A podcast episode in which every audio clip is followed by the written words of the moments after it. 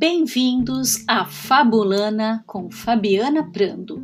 Fabulana narra histórias para dar sentido à vida, porque nós, humanos, somos feitos de histórias.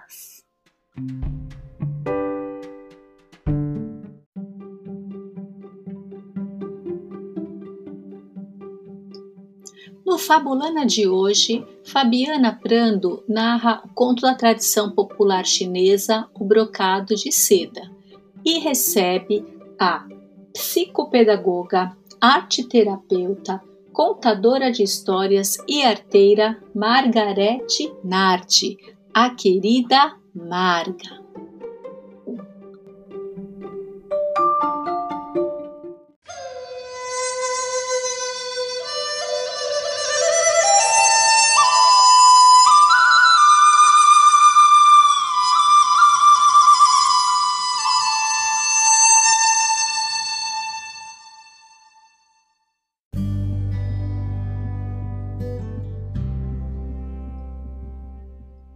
Brocado de seda. Num passado distante, uma velha viúva morava com seus três filhos. Eles levavam uma vida modesta e cada membro da família trabalhava muito. Os filhos cuidavam de uma pequena horta e faziam serviços avulsos, enquanto a mãe catava lenha e tecia seda. A velha era famosa por sua habilidade para tecer brocados seu trabalho era primoroso e detalhado. As cores eram vivas e bem escolhidas. As cenas que tecia pareciam reais. Assim que ela terminava um brocado, ele era vendido e logo ela começava outros. Um dia, a velha estava a caminho da feira para vender um dos seus brocados quando passou por uma lojinha. Lá dentro havia o quadro mais lindo que já tinha visto na vida. Mostrava uma mansão localizada num belo jardim, com árvores frutíferas e canteiros de flores de cores vivas. Havia um laguinho de peixes, uma horta e galinhas e patos ciscando pelo chão. Ao olhar para o quadro, a velha sentiu-se invadida por uma imensa sensação de paz. Aquela noite, Enquanto a família toda jantava, a velha falou aos filhos do lindo quadro que tinha visto. Os dois filhos mais velhos sorriram. Depois que morrermos, mãe, quem sabe renasceremos num lugar assim. Mas o filho caçula sentiu uma profunda alegria por ver sua mãe tão feliz. Mãe, por que não tece a imagem do quadro? Assim, você o teria sempre por perto para poder contemplá-lo quando quisesse. Empolgada, a velha correu imediatamente para o tear e começou a tecer o quadro que tinha visto. Enquanto a lançadeira corria de um lado para o outro, o tempo passava. Os dias se tornaram semanas, as semanas, meses, as estações se sucederam e a velha continuava tecendo. Os filhos mais velhos se queixavam de que há meses a mãe não fazia um só brocado para vender na feira, mas o caçula a defendia. Deixem nossa mãe em paz. Não estão vendo como esse quadro é importante para ela? Ora, ela foi uma boa mãe para nós, agora vamos dar-lhe um tempo. Aos poucos, sob as mãos hábeis da velha, quadro começou a surgir no tecido. No primeiro ano, lágrimas caíram dos olhos da velha em cima do brocado, formando um laguinho cristalino onde peixes dourados nadavam e em cuja superfície bailavam flores de lótus. No segundo ano, um fio de seus cabelos cinzentos formou um fio de fumaça que saía em espiral da chaminé da mansão. E no terceiro ano, Gotas de sangue pingaram dos seus dedos esfolados e formaram um sol vermelho e brilhante que iluminava as árvores, os arrozais e os canteiros de flores ondulantes, tão naturais que quase se podia sentir o seu perfume. Finalmente, ela terminou o brocado.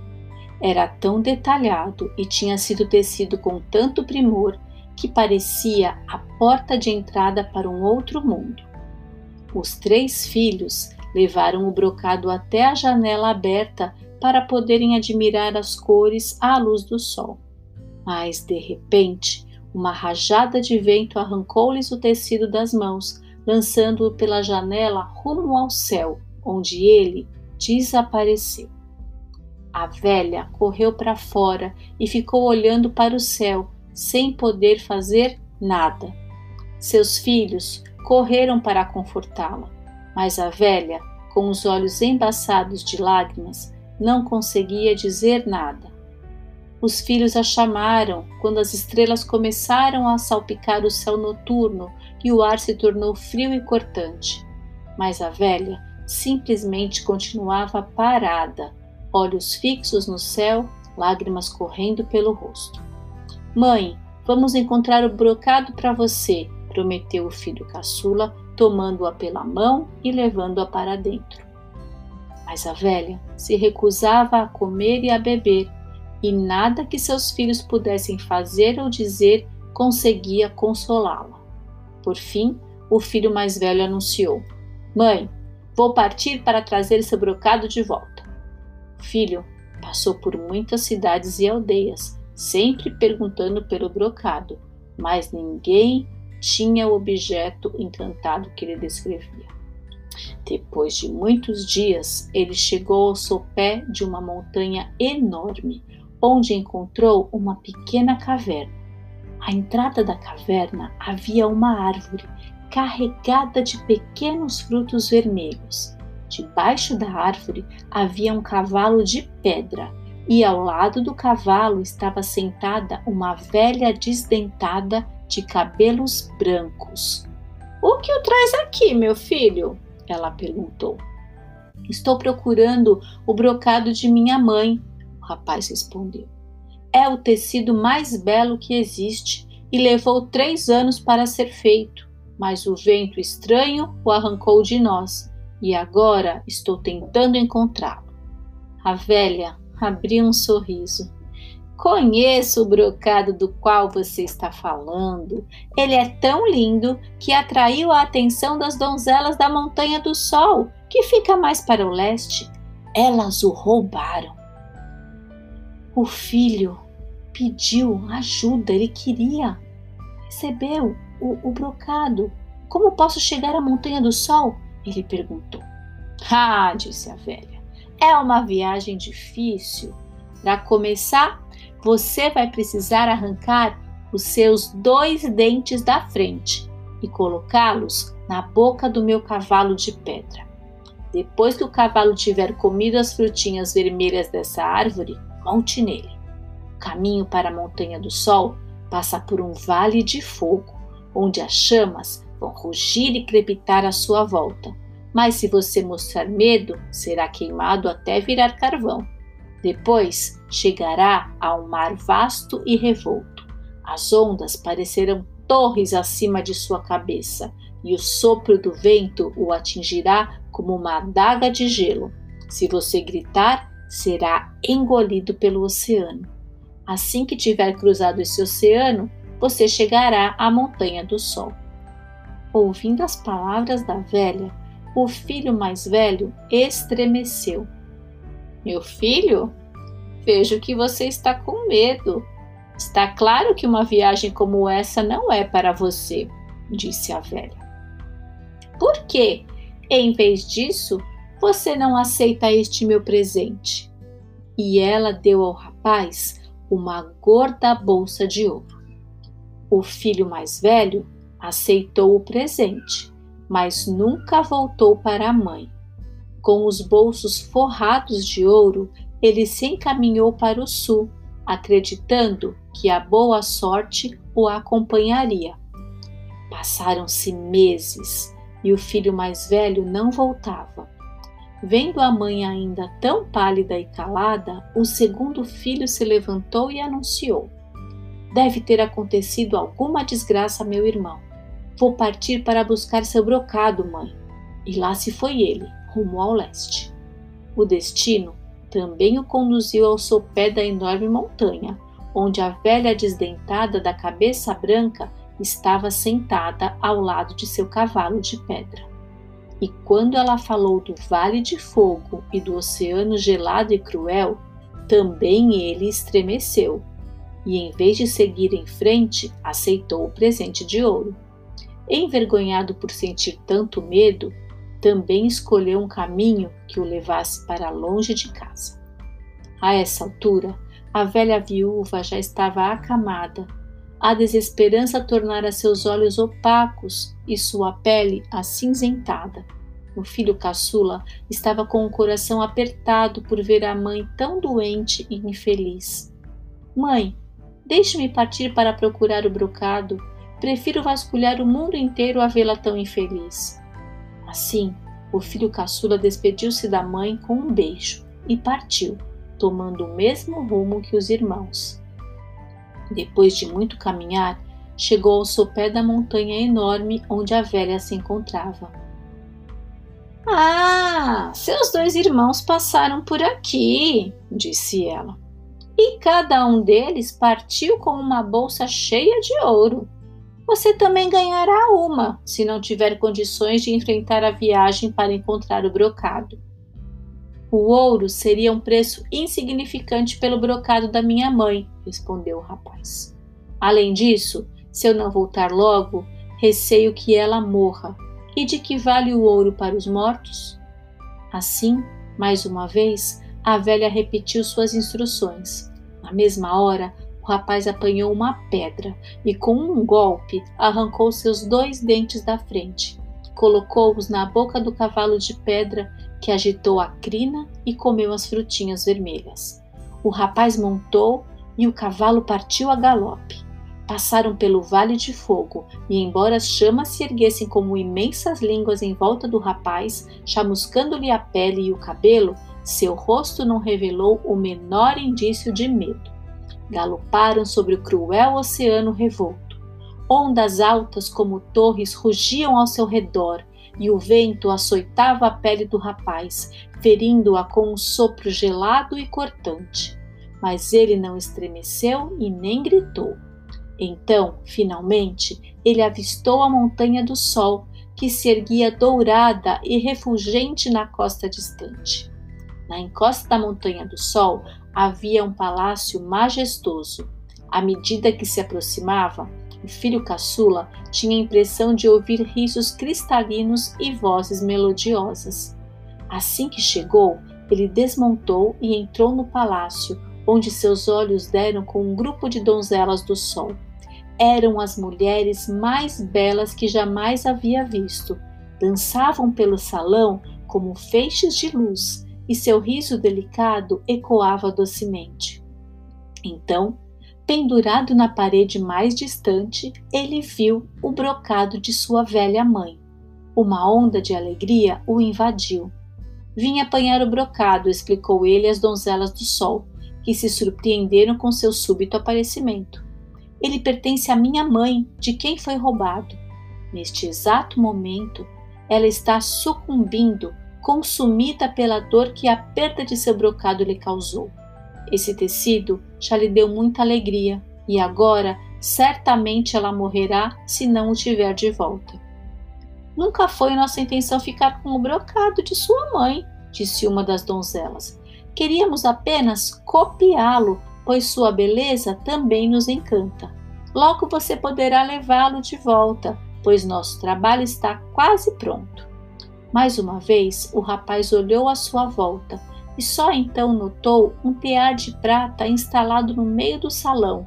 Nele estava esticada uma cópia do brocado de sua mãe. Se quiser passar a noite conosco, amanhã lhe devolveremos o brocado, prosseguiu a donzela. As donzelas do sol conduziram o filho caçula até a mesa no fundo do salão. Trouxeram-lhe frutos deliciosos e vinho refrescante. Ele estava com fome e comeu depressa.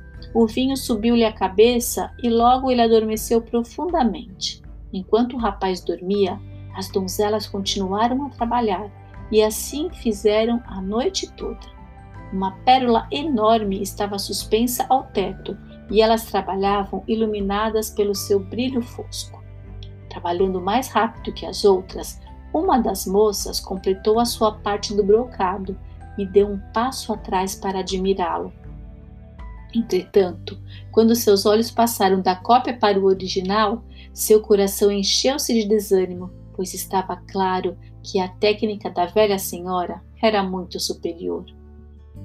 Como seria maravilhoso se ela pudesse morar num lugar como aquele do brocado, pensou a donzela. Apanhando agulha e linha, ela se aproximou em silêncio do brocado original. Então, sem ninguém perceber, bordou uma figura ao lado do laguinho, uma moça igual a ela, de vestido cor-de-rosa e longos cabelos negros. Tarde da noite, o filho caçula acordou e ficou surpreso ao encontrar o salão vazio.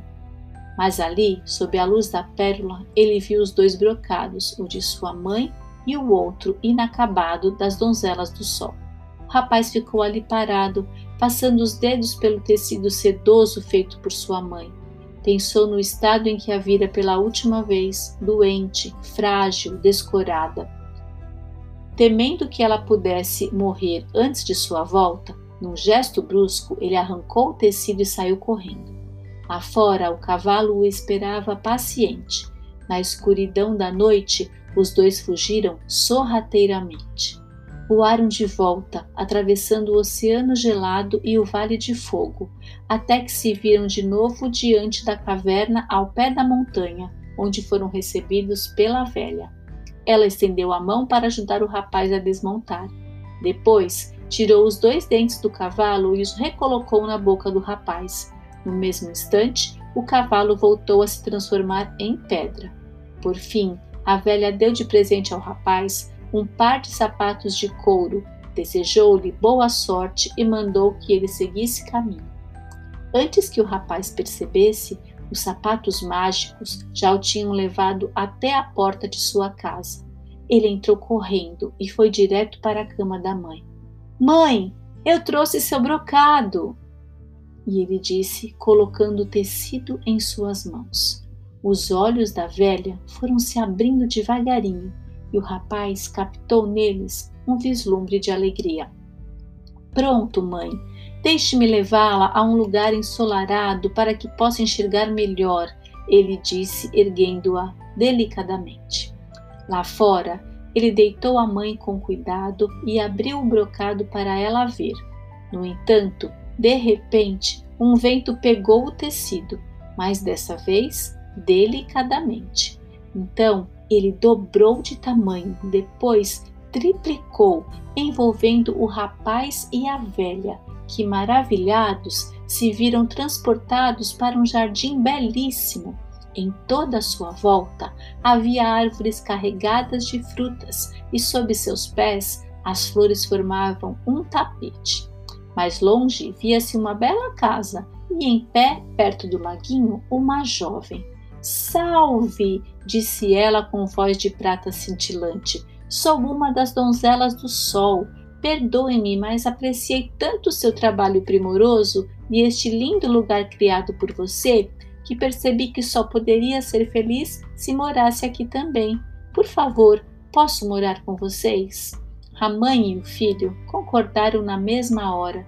Agora que seu brocado lhe fora devolvido, a velha logo se recuperou também não demorou para que o filho caçula e a donzela do sol se casassem, e os três passaram a viver felizes no seu paraíso tecido. Um dia, dois mendigos foram passando. Não dava para imaginar miséria maior que a deles. Eram os dois irmãos mais velhos. Eles viram no jardim o irmão, sua linda esposa e sua mãe com os olhos brilhantes de felicidade ficaram tão envergonhados que se afastaram sorrateiramente para nunca mais voltar.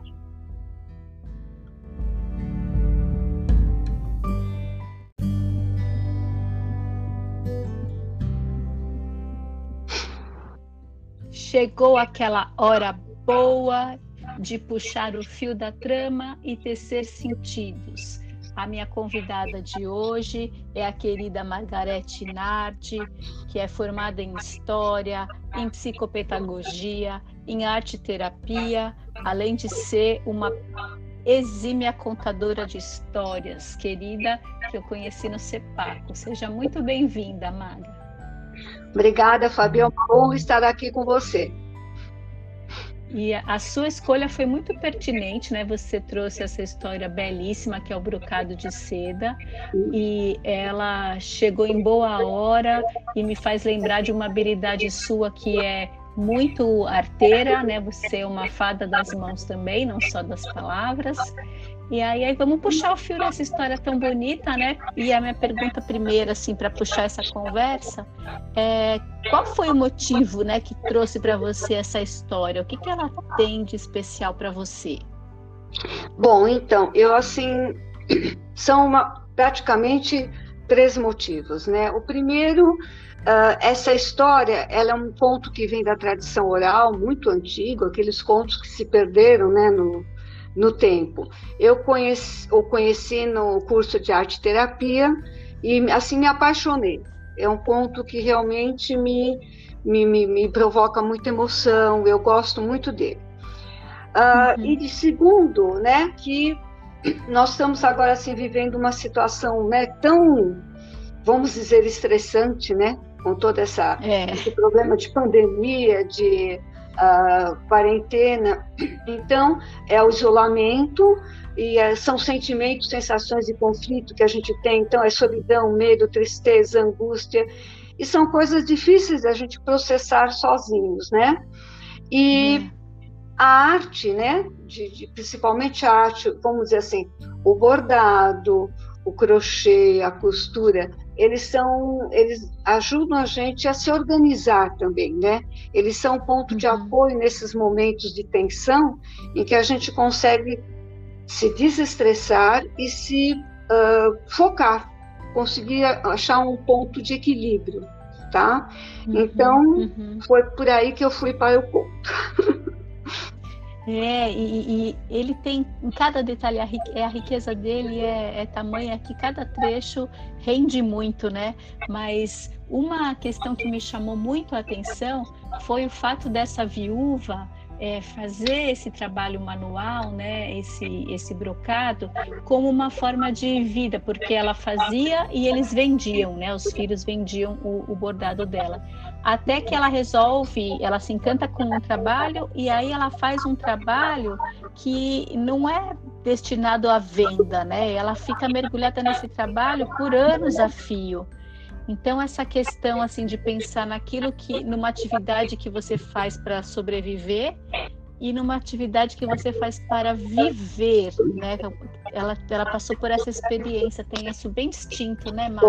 É, é isso que eu notei também, porque você vê, a gente, a sociedade moderna te cobra, te cobra, né? Então você fica sempre fazendo as coisas em função do outro ou de uma situação econômica. Então, no momento que ela resolve fazer o bordado para ela, né, é, um, é uma coisa que chega para, é um, como eu falei, é um ponto de apoio, é um, é um sentimento que ela consegue se estruturar, porque ela era uma pessoa, vamos dizer, sofrida, né? Ela estava lá, toda uhum. aquele, aquela situação, tendo que sustentar a família.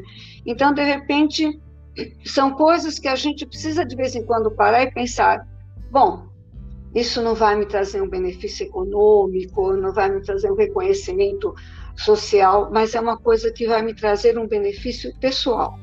O meu eu interior vai se sentir recompensado.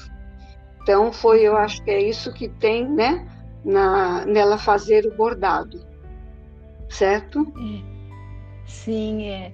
E, e, a questão do, do número 3, né? Porque ela tem três filhos e foram é. os três filhos nessa jornada. Então é interessante também o que acontece com eles, né? É da, então esse conto, ele é, como eu te disse, é um conto tradicional. Eu já encontrei eles, ele foi editado assim por vários autores, né, que reescreveram. Alguns dizem uhum. que esse daí da China ou do Tibete. E eu já acho que uns cinco, seis livros que eu encontrei essa história já. E ele traz, justamente, ele trabalha com aquela ideia do, do mito do herói, do Joseph Campbell, uhum. né? Então, que é aquilo uhum. ali. Você tem que sempre ter um caminho a seguir. E o número uhum. 3, quando a gente fala também dessas situações, ele é aquilo que geralmente ele é um número muito simbólico. Então você vê aí, né? É, ele tem três tarefas para fazer, são os três, sempre nas histórias aparecem três filhos, uh, são os três porquinhos, a Chapeuzinho é. são três perguntas, né? Se é. a gente reparar, é. então, que é, na realidade ele faz uma ilusão, uh, uma alusão, né? Desculpem, a, aos uhum. três planos: ao plano material, ao plano espiritual e ao plano racional. Então, esses uhum. contos, eles estão muito ligados nisso, de fazer com que é, é, se conheça melhor internamente, né? Parecem às vezes que são contos bobinhos, aquelas histórias, mas analisando a fundo, eles sempre trazem uh, é um autoconhecimento, tá? É, e trabalha mesmo com símbolos, né? É, com símbolos, é. E aí é um, geralmente a jornada do herói, né? Que o que, que ele fala que é a jornada do herói? Que aparece em todos os contos de fada. Ah, você começa de uma situação em que você está assim, cômoda, né? Tranquila, ela vive lá com os filhos tal. De repente, te coloca um desafio. Ela fez o quadro, o quadro desapareceu. Aí há toda é. uma busca, né? Resolver esse problema. E essa busca sempre não é uma busca tranquila, né? Ela envolve sacrifícios, ela envolve tomar decisões. E depois uhum. você chega ao final, né, da, da, jornada, que seria você ter conseguido, vamos dizer, uh, recuperar o que você quis, ou você conseguir se uh, esquematizar de novo, resolveu aquele problema, né? Então, acho que essa é. história ela é bem clara nisso, né? Ela mostra bem. Nossa. É. E aí, até entrando nisso, né? São os três filhos, e você vê que uh, nem uh, os dois primeiros eles se recusam, porque ah, não, não vale a pena, porque é muito sacrifício, né? Você tem que arrancar os dentes, passar pela. Eu achei bem difícil tirar os dois dentes da frente para colocar no cavalo de pedra. Uh, você tem que passar por aqueles, né, os vulcões, a geleira, o mar revolto. Então, uh, nem todos, muitas pessoas desistem no meio do caminho, né? E o filho mais novo foi o que se preocupou em chegar, né? para a mãe, porque os outros falaram, bom, tudo bem, eu pego aí o dinheiro que eu ganhei e eu resolvo a minha vida, né?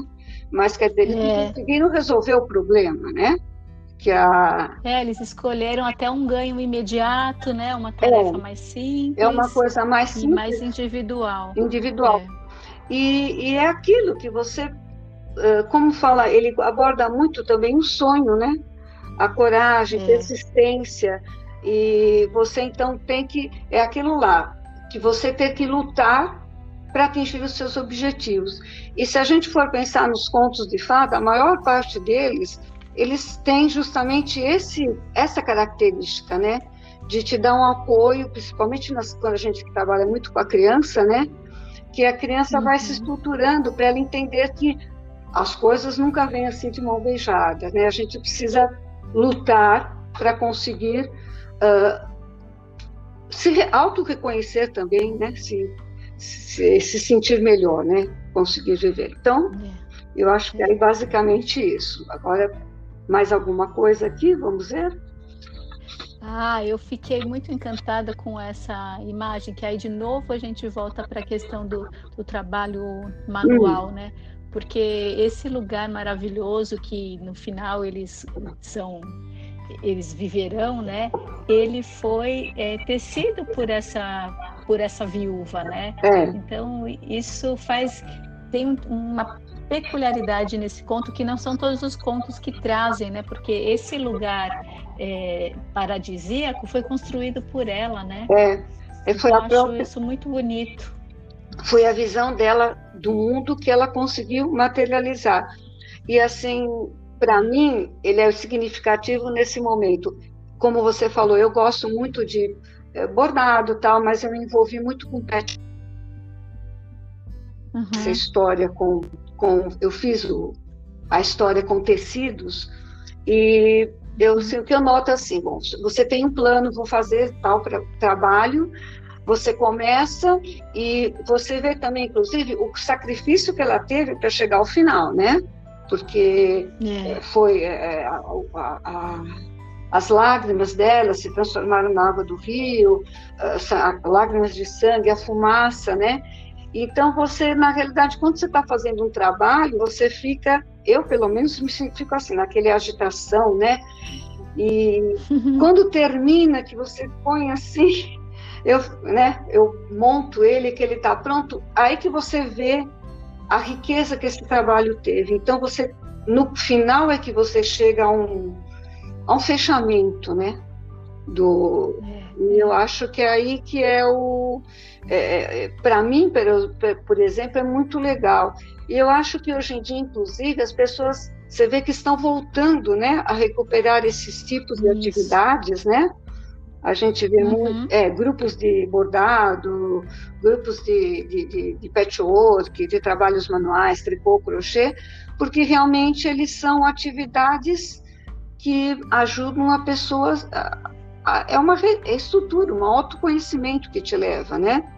Então eu acho isso, isso muito legal. Para mim é, é muito e, e, remete também, né, esse ato de dos contos é, da tradição oral serem em uma certa medida, né, as pessoas faziam trabalhos manuais enquanto contavam e ouviam essas histórias, né? É. Então parece que tem um resgate mesmo desse lugar de, de contar histórias que também é muito próximo do fazer manual. É, é o... Então esse conto resgata isso também. É, esses contos da tradição oral é aquilo lá, eles se perderam no tempo, aquilo que vem desde a origem né, do homem, né? Os primeiros contadores uhum. de história foram as primeiras pessoas a, a, a conseguir, assim, uh, estruturar né, o pensamento da sociedade em que eles viviam. E então, no momento que você uh, resgata né, uh, esses trabalhos, uhum. uh, eles realmente te fazem você ir. Aí a gente entra até né, no, no, inconsciente, né? Você vai trabalhando o seu inconsciente, vai se estruturando, vai se autoconhecendo. quando ela termina também é autoestima, né? Você terminou aquele é. trabalho, então você recupera a sua autoestima e então eu acho que esses contos, o objetivo deles, inclusive, é justamente esse, né? Hoje em dia a psicologia tem se pautado muito em se trabalhar esses contos justamente porque eles trazem um autoconhecimento para o ser humano. É, é uma, a importância deles, né?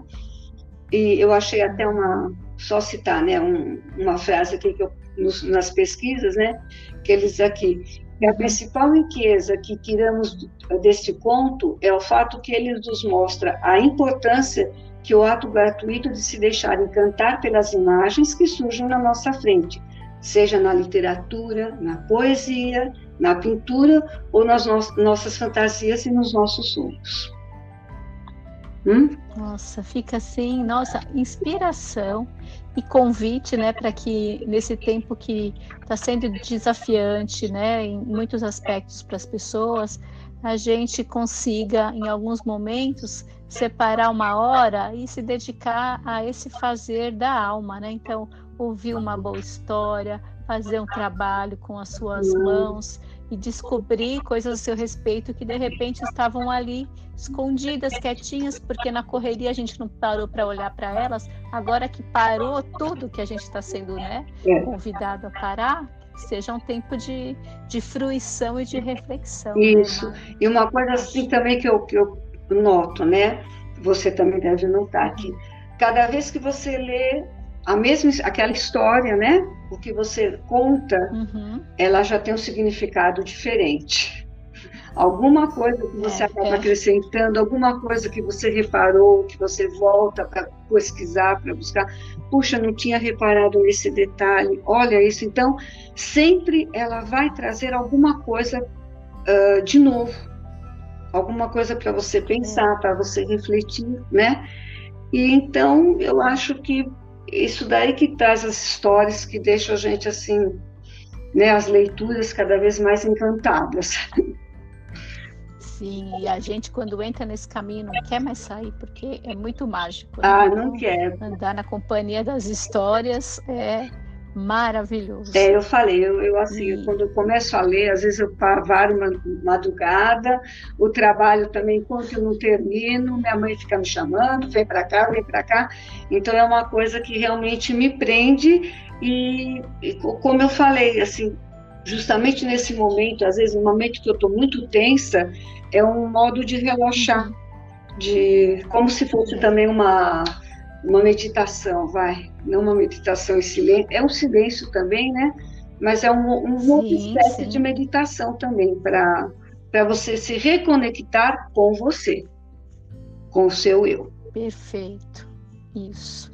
E eu agradeço muito a sua participação e espero que quem está nos ouvindo tenha também né, despertado para esse convite que está tanto nas histórias quanto no fazer manual. Então, que a história que o brocado de seda seja um ponto de, de contato né, de cada um de nós com esses saberes ancestrais. Muito bom. É, eu espero que todos tenham gostado, né? Que, e muito obrigada pela oportunidade né, de estar uh, conversando com você e uhum. eu espero que a gente possa ter mais encontros, inclusive pessoais, né? Quando acabar essa situação. Ah, a gente com certeza. com certeza, para a gente contar mais histórias umas para as outras. Isso, isso mesmo, Fabi. Obrigada. Tá, obrigada a você. Muito obrigada. Tá? Um beijo. Tchau. Tchau. Tchau.